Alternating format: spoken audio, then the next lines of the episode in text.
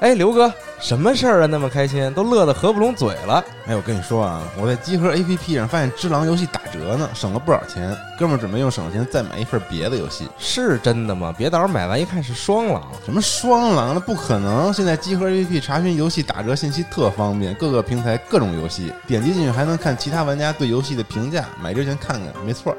哎，我看看，哎呦，写的还真挺清楚的。哎，等会儿，等会儿，这游戏我前两天刚原价买的，怎么现在打折了？你呀、赶紧更新一下集合 APP 吧。 Are you ready for a miracle? 集合 APP 现已支持游戏折扣信息查询，那些你想买的，那些你刚买的，那些你不知道应不应该买的，一键查询所有折扣优惠，还能同时查看其他玩家的评价，游戏折扣轻松掌握，玩家评论答疑解惑。现在就更新你的集合 APP 吧。 Are you ready for a Are miracle? you ready? Are you ready? Are you ready? Are you ready?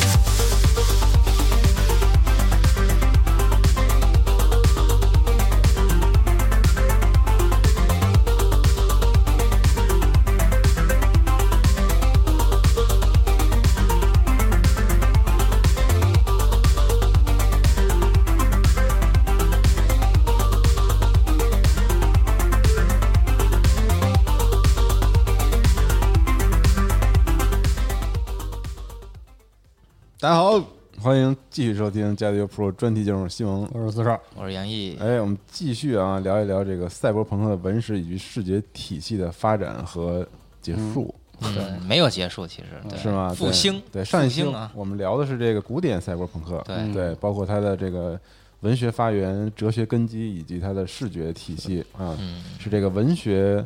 和电影和动画等等这些东西一起对在发展，对同步进行，所以他们之间既有联系，又有不一样的地方。对对，所以赛博朋克可能不像其他视觉体系那样的有那么多的规则，是的，对，但嗯是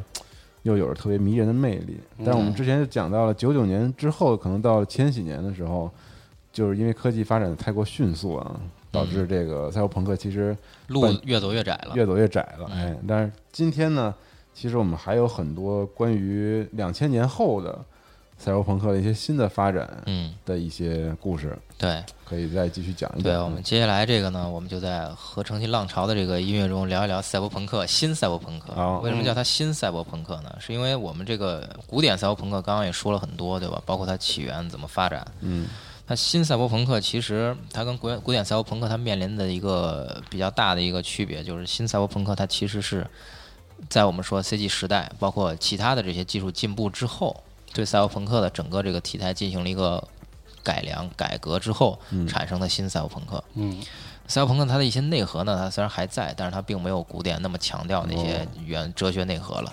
但是我们看到的就是它相应的一些呃后续的一些作品，它都有相应的一些体现，没有完全丢掉。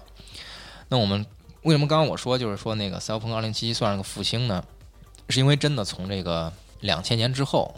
到这个我们说的就是这个一零年以后吧，这段时间就其实赛博朋克没有什么特别拿得出手的作品，作品对吧嗯类型片里面没有什么特别拿没有得出手的，旗帜了嗯对，没有就是造成影响力的这种东西。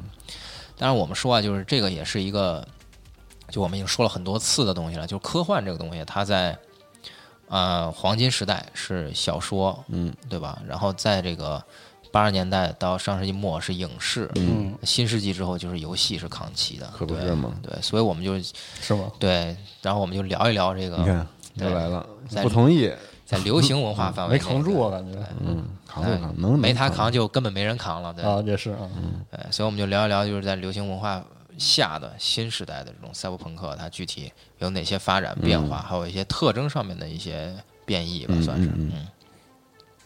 首先，我们要先聊啊，就是先跟大家说一个，就是这个开篇的这么一个话，就是基本上已经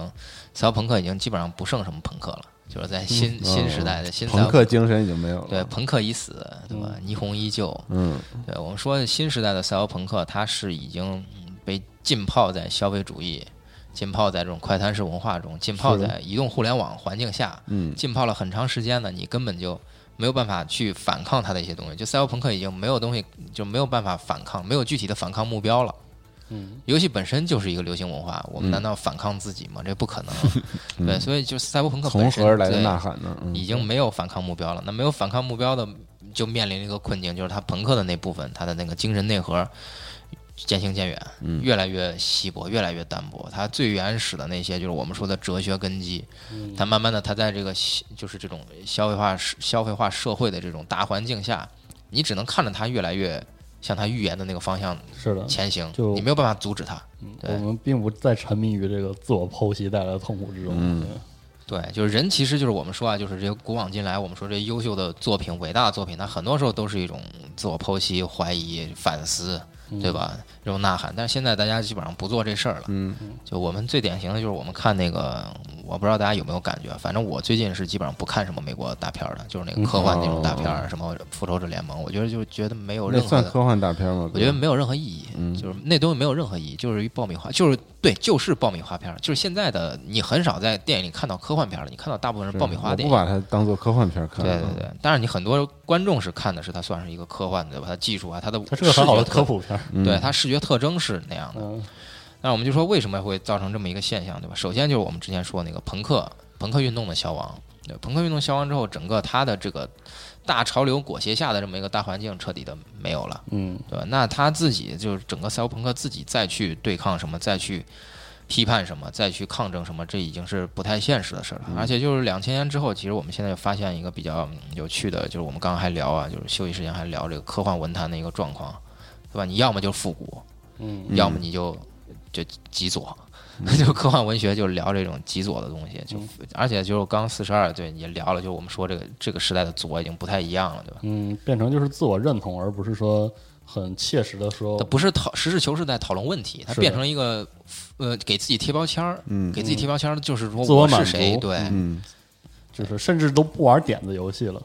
那这太这点就很微妙了，因为你甚至不再做这个，你这科幻的活性从何而来呢？嗯对对，就很多时候就我们说这个时代嘛，你就当然了，这个也它还有一个特征啊就是这个时代的这个赛博朋克、新赛博朋克，它其实跟游戏的发展就是我们说是挂钩的嘛，就是嗯你从高从那个 PS 二时期到后面高清化，嗯这个是挂钩的。所以就是说，我们说这个新赛博朋克它其实更年轻，它根基它的根基更稀薄一些，嗯就是更薄一些，但是它就是更流行化一些。哎更容易更理解表面对，变化一些更容易被人接受。是对你也不能说这不好，对吧？就是你能被人接受的东西，它能流行起来，流行起来，大家才愿意去了解探讨，对，嗯才去了解它本源的那些东西，对是吧？的，那我们可以聊聊，就是比如说这一时期我们碰到的、看到的一些比较典型的一些赛博朋克的一些一些就片子呀东西也好，嗯就比如说我们说啊，就是古典赛博朋克尾声时期的一些就是有一定赛博朋克要素的东西，比如说。就是大家知不你还记不记得那个当初州长演了一个第六日，哎哎对，嗯，这个其实是一个就是精神上跟赛博朋克内核很切合嗯的，对吧？我们就是讨论就是你这个也是 PKD 的小说。嗯对嗯它改你编这的怎么去界定你是你呢？对吧？是啊对你这个如果是嗯都是复制过来的，你有一个完全一模一样的记忆，对吧？就关于这个记忆这个东西，就我们说记忆自自我认知、自自我这种定位的这种认同啊，包包括就是我是谁啊这些东西，其实特别是就是赛博朋克的一个本质的东西。就像我我们之前就是我又反复对吧提的另外一个片子就是九八九八年那个《移魂都市》，对吧？嗯特别喜欢，但是西蒙完全不认可，对，根本觉得不牛逼看，不下去，只只能绝交了，你知道吗？ 嗯是嗯然后他们，但是这年这片子呢，它为什么就是说我们说它特别符合就是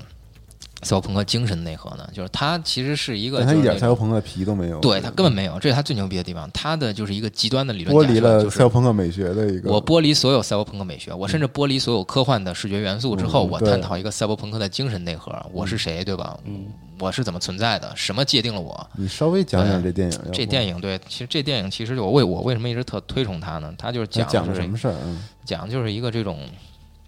你表面一看，它是有点那个美国那个四十年代那种，就是、就是那个大都会那种感觉。对然后你在这么一个环境下，它是一个永夜的城市，你注意啊，它这永远是黑夜的，永远是夜晚，对吧？永远的夜晚，然后变换的城市，然后还有尾随你的这种黑衣服的这种不明的身份不明的这种人，嗯，还有就是假他假如你这个记忆可以被篡改、被移是植的，嗯，所有这些东西都是特别特别内核的赛博朋克内核的东西，对吧？那这它整个这个就探讨了一个，如果就是我的这个记忆不是我的，嗯，那就是我他是那谁？嗯对，那我是谁？那谁又是我？对吧？那我跟别人之间的关系是是嗯是不是真实的？那这个东西其实就是像我们说的，就是本身是一个很存在的一个二元论的一个东西，对吧？那这东西就是赛博朋克一直愿意去讨论的。它里面有一个非常经典的一段，就是说这个这个女主跟男主的记忆都是被都是被那个移植的嗯篡改的。那他最后他说，他说，但是我爱你这件事儿，他们做不了假。对吧？那这个他就其实就回归了一个比较相对温温馨一点啊的是啊这么一个温暖一点的一个东西，但这点儿就没有那么赛博朋克了。赛博朋克一定是下沉结局，特别是惨是那是种，的对，嗯一定要对死无全尸那种，你知道吗？对，就是一个人燃烧尽自己，向这个一个体制，向一堵墙，或者向一个嗯这种权威去进行一个冲击，对吧？但这个片子就结尾是不一样的，但是它本身探讨这个东西是一个呃赛博朋克的东西，对吧，就像我们刚刚说的，就是你现在这个现在这个环境，其实大家就不是那么的。愿意去聊这么深刻或者说这么沉重的一些东西了，大家更愿意聊一些相对来说能被消化的、能被愉快的消嗯化娱乐掉的啊对对或者说有愉快地消点化掉过那劲儿了，就是之前一直在挣扎说什么是我，对然后我们现在已经进入到一个，就算我不是我就那样无了，所谓了无所那样谓了，对无 所谓，一个这这样不重要，开心就好啊。对对对对对，现在就是消费消费主义嘛，就对对开心对就好，开心就好嗯对，大家就是都是这碎片化了，所有时间都碎片化了，信息也都是就冲击你，信息洪流冲击你一束一束，然后汇在一起拍对脸上，你说那以前的那个时代就，就还是万维网的时代，或者互联网早期早的期时代嗯，那个信息其实冲击很有限，你不去主动接受它，没有多少信息冲击你，你可所有以才有嗯去门户网站这样的东西对吧，你，你可以去去去了解你想了解的、感兴趣，你可以深挖。嗯你现在你在看，就是你不管你感不感兴趣，所有东西都在不停的冲击你，信息都在不停的冲击你，那就没有那个留给你一个思考的一个环境。你你只是在甄别信息是不是真实的，或者是不是有用的，你不再去思考这个信息它从哪儿来，它为什么这么说，它的理论基础是什么，它代表了哪些哲学派别，或者说一些意识形态上的一些观念。嗯对你不再去，你没有机会去做这些事儿了。嗯，就这个就导致了你现在我们说的很多就是哲学土壤已经已经嗯就是很、每对没了，每对天想的就是点赞催更，对对对对嗯然后对对。出了赶紧看，就是这样。对，其实大家就是怎么叫吸引眼球怎么来，但其实很多东西啊，就是我们说整个科幻这些东西，它代表的一些哲学、哲学深层的一些这种内涵或者讨论或者一种极端假设，它是需要你能静下心来去想一想为什么这样的话，如果这样的话会怎么样？对，它是一定要有你这种假设、这种这种精神去去讨论的。就对科幻的力量就像是一拳，你要站得正，你才能挨得下这一拳，不然的话就没有意义。你像这我们刚说就是第六日啊，包括古典赛博朋克尾声的这种，就是新刚刚过这个世纪之交的时候，还有就是之前说那少数派报告，嗯，嗯，对吧？？这其实也是一个非常非常就是赛博朋克内核的一个东西。它虽然它那个精神上面、外表上面，它就是比较就没有那么朋克了，但内核是一个东西嘛。就是如果我的行为被先于我进行了定义，嗯对，那这个我到底要不要为为这个行行为负责？你看，所有他们这些如果都是一个非常非常极端状况下，靠科技实现的一个极端状况下的一个哲学假设，是的，这个是我们为什么说这个时候还是一个古就是古典时期的尾声，就我们一定不要把就是科幻整个东西断代成黄金时代、嗯，新浪潮跟赛博朋克这么去看，我们是的没有必要去断代它。就科幻一直就是这些东西不停的在变，只不对过我们到现在都是科幻的对都是科幻的东西，他们一直都在讨论这个哲学的东西，只不过就是我们新千年之后。就是哲学的这些东西不再那么热衷于去讨论了而已，嗯所以我们就说它这尾声时候还会去讨论人工智能，对吧？我机器人，嗯，这些东西全都是它很多也都是黄金时代搬回来的这题材对吧？改编的，那他们基本上都是我们说的讨论的还是一个哲学命题，对吧？嗯假设技术进步之后我面临的一个道德困境或者一个选择困境，是的对。那这个我们就说这些东西它是具有一定赛博朋克要素的这种，就是这种经典科幻题材，在两千年左右的。嗯。然后后面呢，我们也就是发现了一些就比较有意思的情况，就是其实啊，就是科幻在两千就是两千零几年这两二十一世纪初到二二零一零年之间，其实有一个小小的断档期，就没有什么特别好的东西，嗯，没有什么特别好的作品，对。呃然后那个到二零一零年以后啊，就其实就是我们能明显的感觉到，就是互联网基础设施的彻底落实，对嗯整个科幻审美造成了一个非常巨大的一个冲改击变，对嗯冲击。那具体是什么呢？就是我会看到以阿隆贝克，就是第九区的那个设计师，嗯现实主对义啊，对他这种写实近未来的嗯大量的细节，呃照进我们这个科幻题材内，是嗯有大量东西都变成就是这种写实近未来化。一个特别典型的例子，跟大家我都反复去举啊，就是大家回忆《光环》最开始的那个那个那个枪，最经典那个枪，我忘了那个型号了，就前面斜下去的那个，嗯，那个枪它经过后面的几次现代化处理之后，它变得越来越符合现在主流的审美。嗯，是的啊最早那枪，其实大家有人评价那像那 Nerf，就像那个嗯软弹枪那种东西。是看着又特幼稚那设计，但是那个时代它设计那么设计完全没有任何问题的，很就是很潮很时髦，嗯它很很符合就当初美美军设想科幻对对那种对嗯先进武器系统、先进单兵武器系统的那整个那套，但现在你再看就觉得不行。那现在你看那什么样的东西感觉特牛逼呢？就模块化，然后哎，各种各样零件你可以自由组合，适应不同战但况。是现在的先进武器不就是这个方向？对对，发所以就是说，光环就慢慢就它的审美就慢慢往这个方向变了。我们看光四、光五的那个，把这个哎枪重新现代化处理之后，那玩家也觉得更帅了，对吧？也适应你现在这个高精度模型、信信息丰度上来之后的这么一个游戏制作环境，对吧？是的，所以说，基本上就是我们说啊，就是就一零年前后就开始出现的这种，就是呃。近未来、写实近未来这个、这个、这个、这个、这个基因对你整个科幻进行改造的这么一个风潮，嗯它体现的出来，比如说我们说这第九区这比较典型的，对吧？嗯。然后还有《激流空间》，嗯，啊，然后还有就基本上都是这导演都是啊，对嗯对这个呃超能扎派，还有那个就是那《全面回忆》新版的，是的，你看《全面回忆》新版的里面，它那个有大量的那种现代化的赛博朋克贫民区，嗯，它那个贫民区绝对不是凸显一个就是那种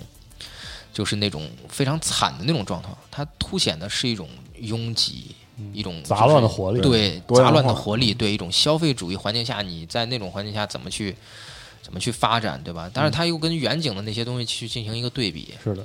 像这种东西它，其实这个对比手段从赛博朋克初期它就存在，对吧？嗯它只不过是到现在我们开始更更多的去描述你这个具体底层的生活，嗯就像我们之更前清晰了说，是吧嗯对日本人爱做的那种底层人，或者说就是在整个赛博朋克下面这种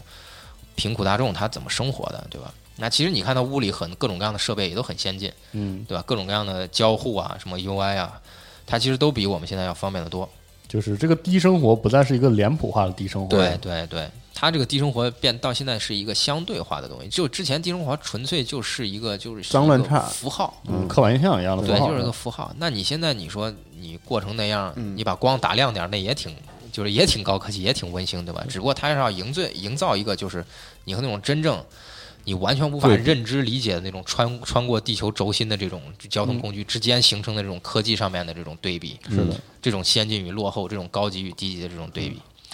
对，还有就是像我们说这第九空，其实这第九区对吧？嗯第九区和极乐空间，他们这种设置的一个极端假设，第九区是一个特别典型的例子，嗯，它整个给你反过来，哎，就是外星人这外种星人的对贫民区，嗯对外星人贫民区，它赛博朋克朋克的那部分是外星人，大家对就觉得对对特别特别离奇，知道吧？是的，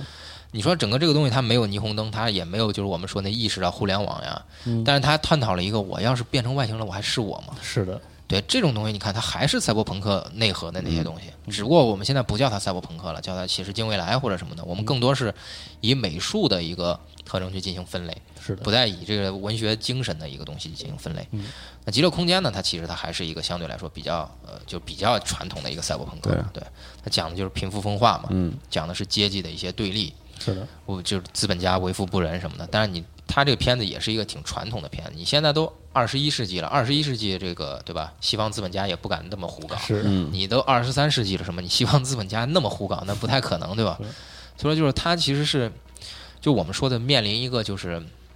就是这种困境，就是我们对现在的不再能像之前那么清晰的去界定一个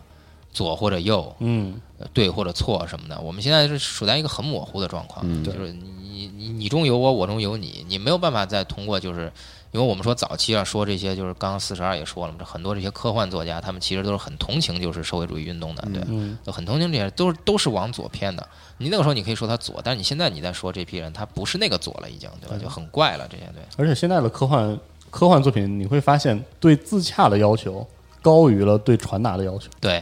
嗯就是以前可能比如说黄金时代和赛博朋克，这都很清晰。你甚至可以你的作品在技术上不那么自洽，有一些漏洞之类的你要嗯立起来，stand up，就是你、你要立住，你要说清楚你传达了什么。但现在你会发现，我们甚至包括消费者也更要求你，你要自洽的同时讲一个好故事，我我就消费了，我就爽了。对，对，所以其实这也是为什么日本的科幻导向了像类似就是是《刀剑神域》似的，对就是弱技术，但是它技术是自洽的，然后同时你讲一个我喜欢的故事就可以了，就是这是一个群体性的一个状态。对，哲学探讨不再是科幻的点，优秀的故事创作现在是所有东西的基嗯还础有，不是很好的不阅只读是体科验幻，不只是对科幻了，对，不只是所有的这个都是一样的。对，我觉得这也是就是大众需求嘛，对老百姓需求。消费你主义你嘛老让人娱乐读至那上个，对，读那什么阿西莫夫那些，人也受不了。嗯是的，你跨那么长时间，我还得想想前面那发生什么事儿，这都对，遭罪，对，对。然后我们说就是再往后啊，就我们说就是发展到比如说像《阿凡达》，嗯然后当然中间跨了一个很很广的一个时你间，这都算是赛博朋克吗？嗯，我就不算呀，所以就只能说是沾我点们边在儿。哦说这个 CG 发嗯展，对，我们整届说的就是说是整个发展到现在，我们说到两千年到整个到现在科幻的整个这个东西，它只是沾点边儿了，嗯，它不再是严格意义上的赛博朋克。就我们说新赛博朋克的一个非常典型的特征，就是它 散成散在一切里，它不是那个条条框框在给你约束的很死，你要有这个，要有那个，要有这题材，要有那题材，要有这个内容，对吧？嗯。所以说，就是说新赛博朋克它更多的它是两个方面嘛，一个是就是我们说就刚刚说的那些，就精神上还相对比较赛博朋克的一些东西。另外一个是视觉上比较赛博朋克的，就比如说我们说《头号玩家》的视觉挺赛博朋克的，嗯，但你说精神上其实没有什么跟赛博朋克有关的东西，对吧？就是一个特别特别就是经典的一个小故事嘛，就是童话故事，对童话故事。但是我们说啊，就是有几个片子值就是就是值得一提啊，就是它还是非常就是我们说经典赛博朋克的。一个就是我们说这个源代码，哎，对，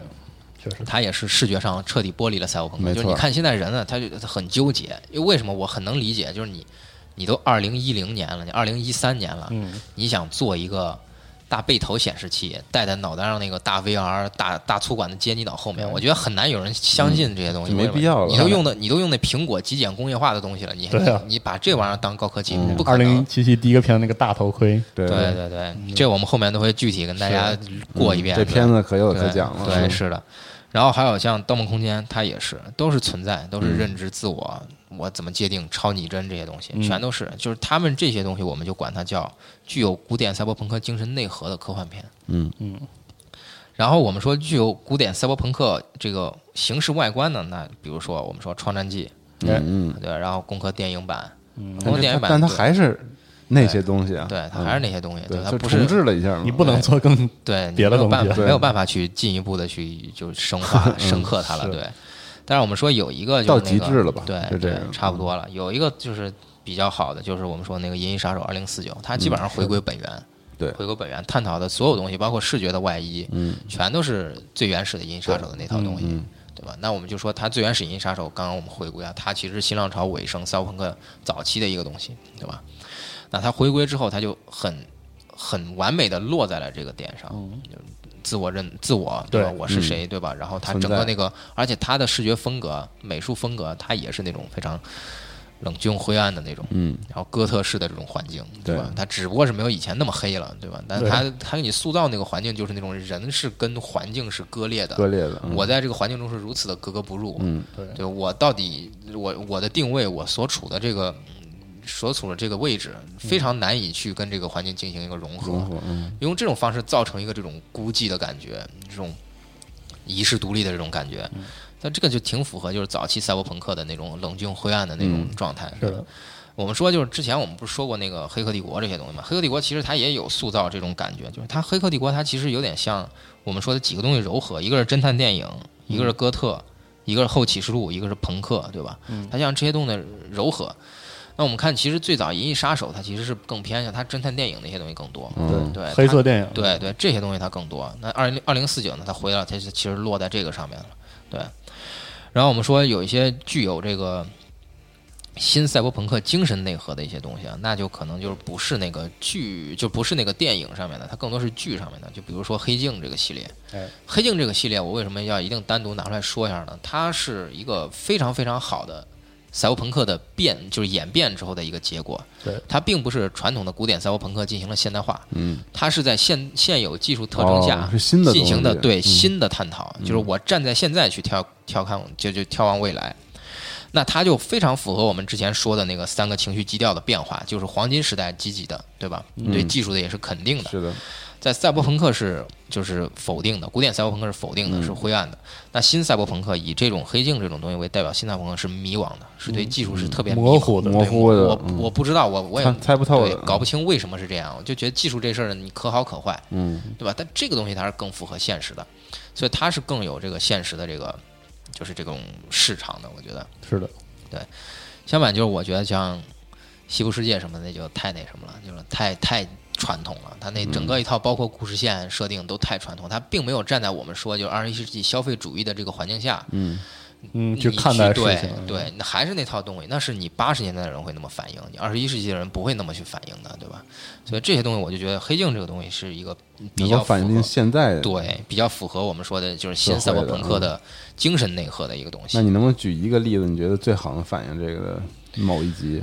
嗯，我觉得这个它里面有很多吧，就是它嗯前面几季就比较好，后面几季就反正现在也烂尾了嗯嘛，就是拍的越来越次了，不不知道为什么，可能编剧都跳槽了吧。然后他那个就头一集嘛，就是说那个是第几第几季啊？就有一集说是那个老人的意识上传，嗯你看这就非常赛博朋克的，就是我意识零这个这个零与肉这个二元论对吧？嗯笛卡尔这个东西，我上传之后，我生活在一个环境里面，这个环境对吧？周三是八十年代审美，嗯周四是什么九十年代审美，周末就是什么对两千年审美，呃再一天是各种当代主审题美的嗯对，就跟主题公园似的，你在里面去就是生活呀，去享受啊。你可能现实中是一个瘫痪在床的老人，那也是年轻小伙子，对，在里面嗯小你就姑是你娘，嗯最全盛时期的，甚至比那个时候还美，对吧？对就，就那你这个是就是一个我们非常就是愿意去讨论的一个东西，对吧？那技术给人带来了一个多余的选择，你老年怎么度过？嗯，对吧对这个非常符合我们就是说科幻的这种精神。那它里面最后探讨了一个什么？它里面最后探讨了一个就是说我永久上传，我死之前永久上传，我要签署一个什么什么协议，嗯，但这不是重点啊。它里面有一点我能看出来，这帮人是真懂科幻。嗯就是他，就是这故事里面，他有他有一个桥段，就是大家没看过这段就毙了，就屏蔽了吧。嗯看过就他有一桥段，就是他们到了一个那个那个那个虚拟世界下的某一个像那种 club 的地方，嗯特破、特朋克，里面人都在做一些很极端的行为，嗯，就是各种他妈特重口的特别 play，过分的对，那特种嗯重口的 play，对。为什么？因为他们感受不到东西了，因为他们一直生活在那个无完美法的死去，对完美的世界中，一切东西都是温暖的、阳光的、嗯美好的。他需要感受到一些额外其他的东西不一样刺，激对，所以他们就做一些特别过的一些 play，对吧？就是在内容一个环境，我觉得这个东西是能看出来，这个作者或者说这编剧是真的懂，他有推演，对，他有他有这个技术绝对不是就是一劳永逸的解决你所有的问题。嗯技术不停的进步，它可以让你永生不死，但它不能解决你存在认知，就是你要怎么生活着，什么是你活着的证明的这种困境。嗯这些困境是哲学上的困境，不是技术上的困境。是的，嗯所以从这点能看出来，这帮人他是创作这些所有东西，他都是有哲学内核的。这是现在我们说新赛博朋克比较缺的东西。嗯，所以说，整个新赛博朋克体系下，我们刚刚看到了很多，就是它不管是美术上进行了现代化处理，还是说是就是我们说它的一些题材其实是跟古典的东西进行了一个呼应。但就是我们说唯唯独是黑镜整个这条线儿，它是进行了一个彻头彻尾的现代化。嗯，包括他设想的高科技的生活，它它其实里面没有太多低生活的描述。就很像我们现在的社会嘛。对我们其实嗯进一步发展，再发展三十年，大家都特那什么，家里都是装的都 Siri 对吧？嗯用的都是极简工业的东西对吧？就是去功去功能化的，特像那个大刘描写的那种嗯完全去功能化的那种空间环境，就是我伸个手就突然出来一不知道什么，把我那个所有需求都满足了。嗯对，就类似这种环境。那这种环境其实也是啊，就是我们目前看到的未来比较可能的一个状况趋，势啊对。但可能就是说，他人的审美是不停在变，他不可能一直都是这种完全空荡荡的、什么都没有的嗯这种去功能化的，他还是需要一些是的，视觉上的刺激的，对吧？然后说到这个刺激，《黑镜》里面还有另外一个小故事，对，就是他们那骑单车那故事，嗯，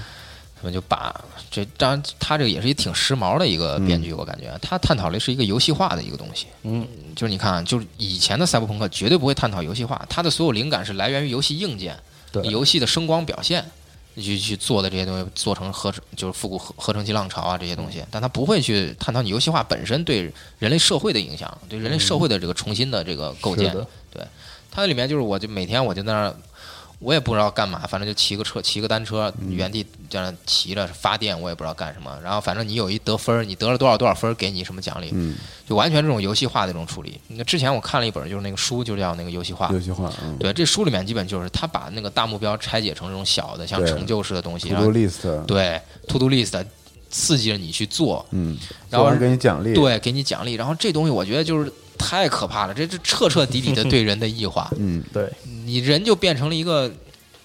你不是为了体验娱乐在游戏，而是整个社会把你变成了游戏的一个一个部分，在游戏你。就我们现在我们玩的所有游戏是为了感受到它的乐趣，嗯，但那个时候就变成了它是以游戏的形式在强加给你一些非人的一些一些要求，要求你异化成一个非人的东西，嗯，呃，这个就是一个比较，你看就特别懂这帮人，这真是科幻最哲学、最深层的那些内核，而只有且这批人会探讨。他这个这个处理最可怕之处在于，你不一定能挑出他的毛病，对，嗯，因为你会发现，我们现在的游戏的一些乐趣，就是就是建立在打卡签到，看到目标、完成目标带来的是成就感。嗯，对，打卡签到什么的，就现在越来越有哎很少人再去规划一个我中长期、我未来五年、十年的规划，我嗯要经历十年的努力，最后达成一个什么目标，没有人去做这个。然后你再问一个问题，就在于为什么放到电子游戏里，我们觉得是乐趣，嗯拿到这个社会情况，你反而觉得哪里怪，哪里怪了呢？哪里怪了？对就是科幻要问这个问题。对，这就是这么一个问题。嗯对，所以说我就觉得现在就是黑镜整个这条线儿，包括它的就是我们说的一些就是，你看这黑镜它本身是个英剧，对吧？对，它其实也有点像他们新浪潮这，啊嗯就是卷土重来，你知道吗？又是英国英国这英帮国这帮人人，对，又英把国又这把帮科人，幻边界拆了。嗯对我重新我再来一波东西。是，对你像黄金时黄金时代就是被新浪潮给反抗的嘛，英国人搅起来的。现在他这个后赛博朋克又来了对新赛博朋克时期，所他以要又么说朋克嗯还得是英国，对，还是来嗯捧英国人，对对对。所以我就觉得这个东西就嗯比较符合我们说的，就是如果说我们断代来界嗯定的话，它是一个可以界定的一个点。嗯，啊，它在整个就是不管视觉上也好，内核上、精神内核上也好，都符合我们说的现代化，进进一步的现代化。之前说的那些，就包括我们提到什么光环呀这些东西，它其实只是一个嗯视觉上现代化的东西，而且我们看到的很多就是，它其实，在做视觉现代化的同时，它尝试去进行一个对复古的柔和。最典型的例子就是 Destiny 嘛，就命运，对吧？它其实是想复现黄金时代的黄金东西，时代嗯对。然后它现在你其实现在就是我们说啊，就是我们刚提到，就是上期提到就是合成器浪潮这个东西，这个东西其实就是我们说比现在赛博朋克也好，或者说复古的这个黄金时代东西也好，它更流行的一个东西。Steam 上大量这个题材的东西，是的，对大量题材这样的游戏，Steam 上各种各样，你一搜到处都是。但是它基本上给的标签全是赛博朋克，嗯，它不会给你合成器浪潮这个标签。对，所以这个东西就是说，我们说认知上面已经产生了一个偏差了。那你怎么去区分呢？我们这我们认为的所有的合成器的，就是合成，我们认为的所有赛博朋克的东西，它其实你一旦脱离了，就是我们说存在这些东西，嗯赛博空间这些东西，那它其实它就剩一个壳儿。那合成器浪潮它不是，合成器浪潮是个文化，嗯是个文化符号，它不是一个就是就是跟你哲学有关有太多关系的东西，它更多的就是一种复嗯视古觉艺术，对嗯 old fashion，对嗯它是个 fashion，你知道吗对，然后它要结合就是我们听到这些音乐这种比较就是复古的这种音乐，这种用这种相对来说就是这种嗯程序的或者说是这种电子化的这种东西，低比特这种技术手段产生的这种音乐。我们现在听这些其实都不是那么的经经典意义上、严格意义上的低比特音乐，那有更低比特的人就用八比特东西做，专门有这么一个圈子。嗯，所以说这些东西它们糅合在一起，它们会形成一个特别完美的一个流行文化的一个一个分支，就是我们说合成器浪潮。那我们其实现在看到大量的东西，它其实不是赛博朋克了，就是合成器浪潮了。就相反，就是我那们说算的就是它的视觉部分剥离出来，演变成了另外一种嗯风对，格嘛它？视觉的一部分剥离出来，它并不是所有东西都是嗯剥离出来了。对，嗯就是包括就是你现在你一提什么做赛啊博也朋不是克，视觉，包括这个音乐之类的，对你一提赛博朋克就要霓虹灯，对吧？嗯，然后就除了霓虹灯，我基本上我跟我聊的说不出来第二个什么叫视觉视觉朋克的特征，就霓虹灯，对吗？但其实视觉朋克我们之前说了嘛，它有很多这嗯赛博朋克种对赛博朋克，它有很多这种特征。我们刚刚聊了那些，就是那个新时期的这新赛博朋克，对吧？那我们可以总结一下它视觉特征是个什嗯么样儿，对吧？我们先回顾一下古典时期的赛博朋克啊，古典时期赛博朋克的视觉特征，对吧？它首先是 low-fi sci-fi，对吧？然后低分辨率、低比特，对吧？然后低这个传输介质、存储介质，然后是这个 ASCR 字符，然后 CRT 显示器就是大背头，然后粗电缆，然后材料是塑料、机械按键，对吧？然后机械设定比较复古、六线形的，对吧？然后环境是九龙城寨，然后赛博空间主要以这个网格为主，合成合成器网格为主，对，然后人机界面简单，然后还有大型的各种穿戴设备，这是古典的，对吧？那么回顾一下对应的新的，新时期的就是新赛博朋克，它的一些视觉特征已经发现了非常明显的这个变化。这个技术这个变化全是基于技术发展的，因为我们在做古典那套东西，视觉语言那套东西绝对没戏，嗯，没有任何人会觉得你先进，是人家会觉得你特复古。那新的是什么样呢？新的是高分辨率，对吧？大流量存储数、存储跟传输手段无线，这点特别重要。移动互联网，对吧？对。然后还有超薄显示器，对吧？高清立体投影、a r 现实增强、先进材料、复杂材质变化，然后还有投影化按键。机械设定受到我们同时期的这种主流的这种流行的这种审美的影响，比如说像我们说非常经典的一套黄金时代斯帕斯传承的那套东西，其实大量地影响到现在说的这个赛博朋克的东西。嗯。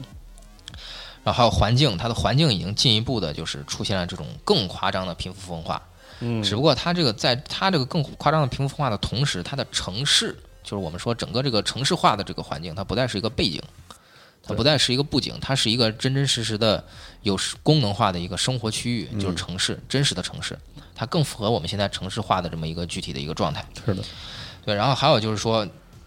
揉进来的更多的，比如说像社交网络，然后一些商标、一些消费主义等等一些东西。我们为什么就是说把这块单独拿出来？因为以前的赛博朋克它也有广告、商标这些东西，嗯，但它都是出现在城市范围内，以一种巨大的嗯巨大的东西冲击你。霓虹大灯牌儿什对么对的，对他有点想表现那种就是企业的对那种高高在上，对是对这样对，的一个超大型的东西，压迫的广告啊嗯对，让你无法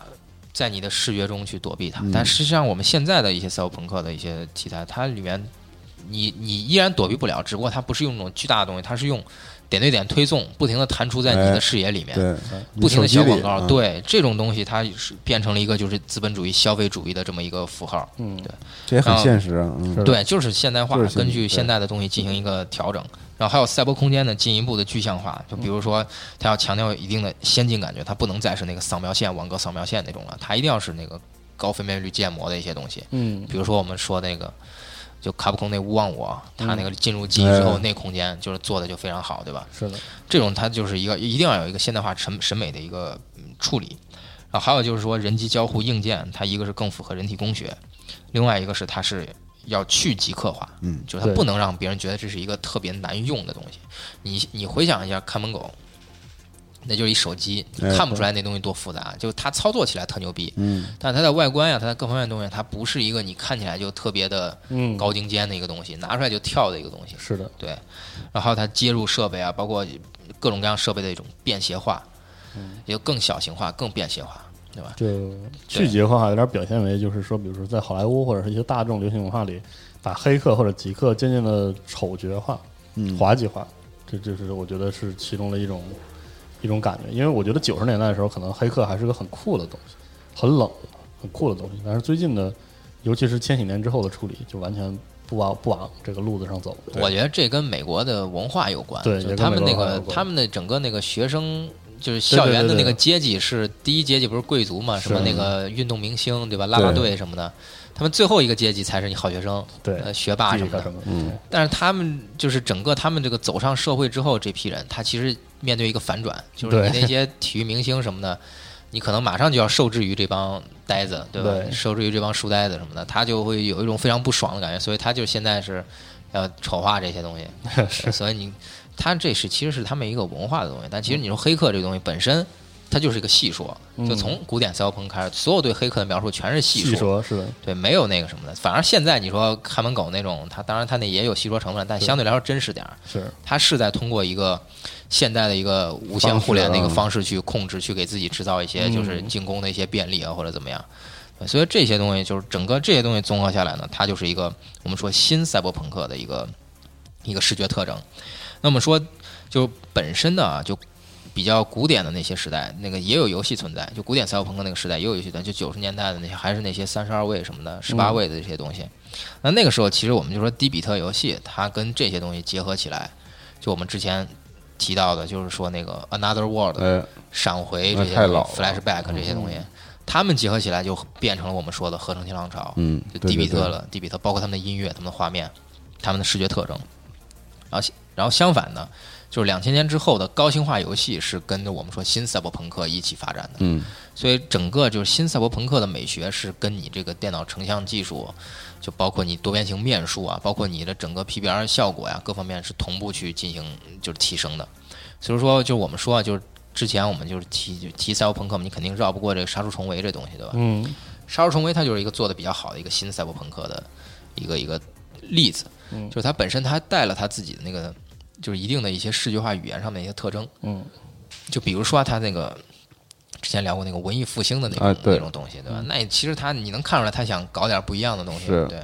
但它又不能完全脱离一些东西去搞，所以它要有一个影射的一个点子。但整个赛博朋就是整个那个它的那个赛博朋克的一些机械设定，杀出重围的，你仔细去看啊，你回去仔细去截那游戏去看，那玩意儿说实话，你单拿出来之后，你放在光环那环境下，换个打光，换个什么东西，你基本上分辨不出来的。也可以的。对，可以的，没有什么太大问题。对，它当然有一些东西它会很做的很极端，比如说那些头戴设备啊什么，它会有非常明显的赛博朋克的点。但你说它那些武器什么的，放在另外一个题材下是没有任何违和感的。嗯。但你说真正最符合赛博朋克的那个，呃就是就是那个整个美学，就是那个我们说那个《捍卫捍卫机密》。捍卫机密里面，它们拼凑的那破破烂，就是那种特嗯别拼凑感特别强的那种枪什么的，你根本看不出那是一什么。那东西比较符合它的那个美学，古典美学的。你新新的这个东西，它已经呃就是已经不再去追求任何标签化的、呃规范化的一些范式化的是一的嗯些这个这种判断标准了。它就是一个什么流行就对我来嗯现在什么怎么发展，我大环境是怎么发展的，我就符合你大环境进行一个同步的现代化。嗯，这是整个新赛博朋克目前的一个状况。对，行，我们刚聊了这个就是古典赛博朋克和这个新赛博朋克之间的这个区别差异，对吧？嗯视觉我们上嗯我们会发发现就是它很多东西有在传承，精神上的东西有在传承，对吧？啊，视觉上的东西不停在演变。嗯，那这就又回到了我们一。节目刚开始的时候，上期刚开始我们说的这个赛博朋克二零七七聊这期节目的契机。对这个嗯契机，我们就是我当初为什么一定就就是非要想聊这么一个东西，就是因为我发现网络上没有关于这件事儿的任何讨论，嗯，不管仿啊国佛内大家都没有发对现，，不管国内国外，嗯，大家没有发现这事儿。嗯这事儿是什么呢？就是大家一定要注意，就是那个就是《赛博朋克2077》第一个片子，嗯，就 b o l i s 那个片子，对，嗯和他后面再放的那个预告片之间的本质上的区别。嗯，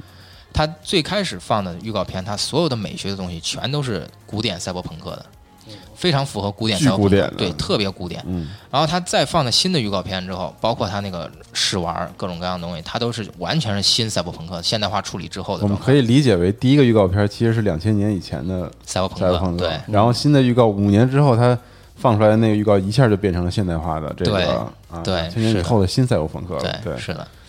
我这边跟录的节目的时候，我也跟就是西蒙跟四十二，我就截了一些图分享一下。到时候后面我们会找时间做成一做成期视频可对能更专门的视频节目对。但是今天先先先简单先过过一瘾下啊，对先先聊一下这大个，家也可以自己听着节目自己搜一下看看，对吧？不用看时间轴就对可以看时间轴，了对，对看时间对轴就行。对，到时候一这定些要用图集合 APP 啊，现在图已经出现在你面前了，啊对，是的，就我们回忆一下，就是那个波利斯那个预告片，最开始就是大妞跪地那个，完全静态那嗯个，他那一上来出现的那个，就是那个广告牌里面那复古大妞，大家仔细看看，这个好像是那个二零三三那桌游里面说是那个就那个银手的女朋友是吧？嗯，对对对对，然后他们那个。这就是一特别典型的八十年代风格化的一个标签儿，嗯就是那个年代大妞儿那金发都烫的大波浪啊对卷儿大波浪卷儿然后那高腰的那个那个就是这高腰低胸的这这泳装什么泳的，装对然后穿着那个彩色丝袜什么的，对那种对健美操式的那种，对，类似这种的。的，对。然后它整个，我们下张图我们就会看到，它整个这个城市是一个哥特化的，往上拍之后是哥特化的，非嗯常反乌托邦的那种。对，就城市没有居住性功能在的对，这城市完全特是别嗯个工业的那种对感觉的，是个背黑景压压的一对，片，它完全是个背景，是个布景，是个舞台，对吧？然后我们再看它后面这个经典的这种复古飞车，嗯就跟《银翼杀手》特别像特，别像，对几我乎是对，如几乎出一就是辙几乎就是那个时代的东西，啊除了尾部线条有一对些修改以对，外，稍微有一点调整，但嗯基本上就是那个时代东西。然后最牛逼的是什么？他这个整个这套防暴队员的这套警察的这个东西，嗯那太那什么了，就是是的太古典的那套，就经典那上世纪防暴队员的那种装嗯束。加然后特他的那个对武器也是，他那个枪的那个武器完全就是我们说的那个，就是上世纪末的那种。嗯就有点像那种塑料成型的东西，是然后其实我们现在的很多的设计，它不是要求你在那个一体成型化的那种塑料模块化的那种哦感是觉，它要更多是那种金属零件跟零件之间的进行模块化，嗯对吧？然后它最典型的、最典型的就是我看到这个东西，我根本没有办法忽视的，就是它那个头戴的那大头盔，大头盔是那太古典了，那百分之百太的大古典了。对啊，那一个是大，另外一个是你看它那眼，它那里面那个光学系、光学瞄具的嗯那些东西，它那光学的所有那些镜头都是特别特别笨重的那种，嗯还带一弧的那种。啊，对，你现在 iPhone 上面都不带弧了，你还是嗯分辨率比你不知道高多少倍，是不是？嗯所以它这就特别古典，而且它那个头戴那个东西，它很多时候就是古典的东西，它有一个特征就是它比较想去复现，或者说想去拟态一个东西，比如说拟态是个脸，哦是的比如说拟态是个脸，哦或者是一个苍蝇的。哦拟态是吧？对蜻蜓的一个眼睛或者什么的，嗯它比较想拟态这个东西，但现在的其实没有那么多拟态的东西。它现在你其实它是就是强强调一个异化感，嗯，工业化、科技化的东西异化了，异化掉工你业与生物的这种让你的对脸比不像啊不再像任何东西的脸，它就是一个机械，它对嗯不再像脸，不再像任何生物的脸，明白吧？还有他这些，就是这哥们儿手上拿这大枪，对吧？你看这就细节什么各方嗯面都非常复古的。然后整个他们最后给的这个全景这个环境也是典型的那种永夜，对吧？嗯，对吧？下着雨，城寨式的都对市，对嗯然后湿漉漉的，你根本看不见天，没有天际线，知道吗？就是整个这套所有东西，包括它最后弹出来的这个经典的这个落板 logo 的这个这个 logo，它后面就是那个电路板，嗯集成线路那个电路板，而且是非常简陋的那种，非常简单电路板嗯的数，就是集成线路数量非常少的那种集成板。你现在你随便拆个电脑，你看那集成线路数量碾压它，是嗯对，那个就是我们说古典的那种认知。啊，那我们对过头来，我们再看新的东西，嗯大家一定要记住刚才我们说这几点啊对。我们现在一个一个对比着说，看它新的预告片变成什么样。对，我们再看新的东西，它新的预告片里面这截了这么几张图，它完全是全息化的投影，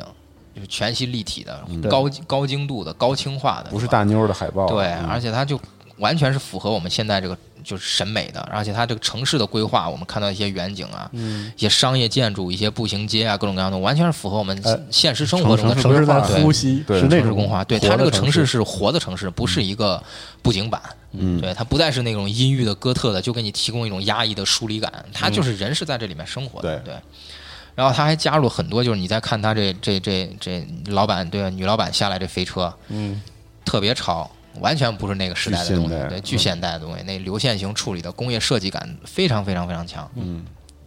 然后还有他的这些就是执法人员，他这个执法人员可以说跟古典的东西有一脉相承的地方，但完全也是现代化处理。就我们说对于脸部的异化，嗯，人不要有脸，就是就是人不要脸，就天下无敌，知对道吗？ 就是你一定不要把你这个面部特征、你的眼睛、鼻子、嘴再给表现出来，你异化它，让它变成一个机器，变成一个符号，嗯，让他觉得我这是一个整个一个大系统中运转的运转的一个小零件，过来接那个女孩儿的那那个对嗯那个是救护车吧？对，就是对那他那医疗戴着那队啊白头盔的，你根本看不出那个明显眼部特征的，对不像我们说刚刚说那古典，它还模拟一个蜻眼睛嗯蜓或者复眼什么的东西，它根本不模拟这些东西，对吧？而且还有就我们看到那个小孩戴的那个小 VR，哎那新新时代的那就明显轻量化了，而且它里面发光的东西，它不再拟态的是眼睛，它拟态的是某种发光的这种光条，对功能性的这种东西，更更接近我们现在说那个 VR 识别你那个光点什么的，对，就这些全是现代化的处理。那更典型的就是那个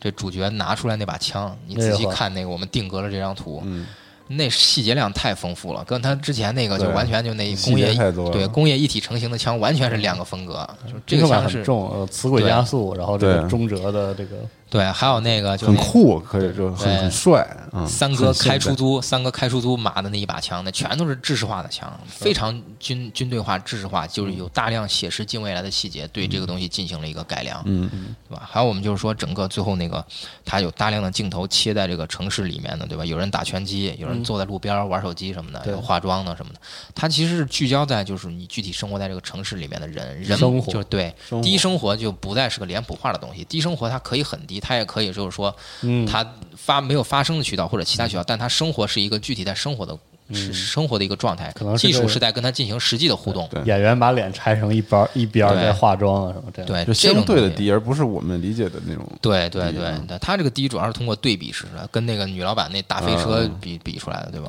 然后包括他整个赛博朋克最后这个 logo，他换成开头落板对完全变了，它背后的字儿所有的没变对但是字儿细没节全变了对，后面那个东西全都变成就是我们说现在主流的 UI，就是什么那个 glitch 什么的对那那些种东西全都变成那个了，这个是完全就是现代化处理的。嗯所以就是当初我看这两个片儿，知道吗？其实我看一个片儿的时候，我特别激动，看第一个预告片儿，我特别特别激动。嗯太我懂想在了，二太零懂了，对，在二零一零年以后，居然有人敢做古典赛博朋克，嗯，这太牛逼了！这个事儿他要能做成，这是载入史册的。你怎么在一反主个流了，你怎么在一个已经用一个已经落后的东西表现出先进感？嗯然后把所有原教旨赛博朋克的那些东西全都做出来。所以我当时看这片儿特别激动，你知道吗？我太就想，牛我操，逼太了嗯太牛逼了！这个特别想聊聊，就是你像波兰人想怎么搞这事儿，你知道吗？嗯但是后面嘛，我我自己想了想，我自己琢磨了很长时间，我当时就觉得不太对劲儿。我觉得可能现在大众是绝对接受不了古典审美的，嗯，就古典赛博朋克审美的。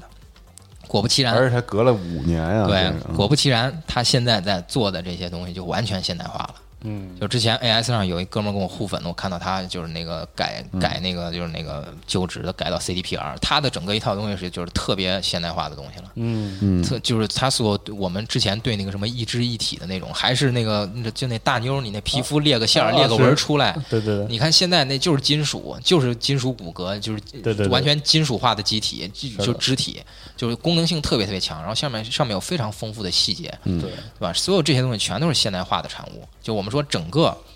就是二零七七这两个预告片，就是一个教科书版的对比，就是古典赛博朋克和新赛博朋克的教科书版的嗯对哦而比。它出自一个游戏，对，它出自一个游戏，这是我觉得特别牛逼的地方。对，所可以我见也这家公司有多懂，嗯对，所以说我就觉得一这家边是公司商业，一边是这个情怀对，情是的，我觉得对他们一开始可能就是非常想做情怀的东西，但他们认清了一个现实，就是一定要符合大众的一个预期跟审美，对，所以他们就做了一个现代化处理。那我觉得这现代化处理现在目前看起来做的挺成功的，嗯，很成熟，对，对，一个非常成体系的一个东西了。我也希望就是他们通过这么一个游戏，就是重新掀起一股这个赛博朋克的复兴的这种用这种浪潮。可能有一些小的独立团队更用更多的去尝试这种纯粹古典化的这种是赛博朋克美学语言，对吧？那到时候我们可以看到更多更优秀、更牛逼的这种古典赛博朋克的作品，嗯，真正的掀起这么一个复古的一个浪潮。嗯，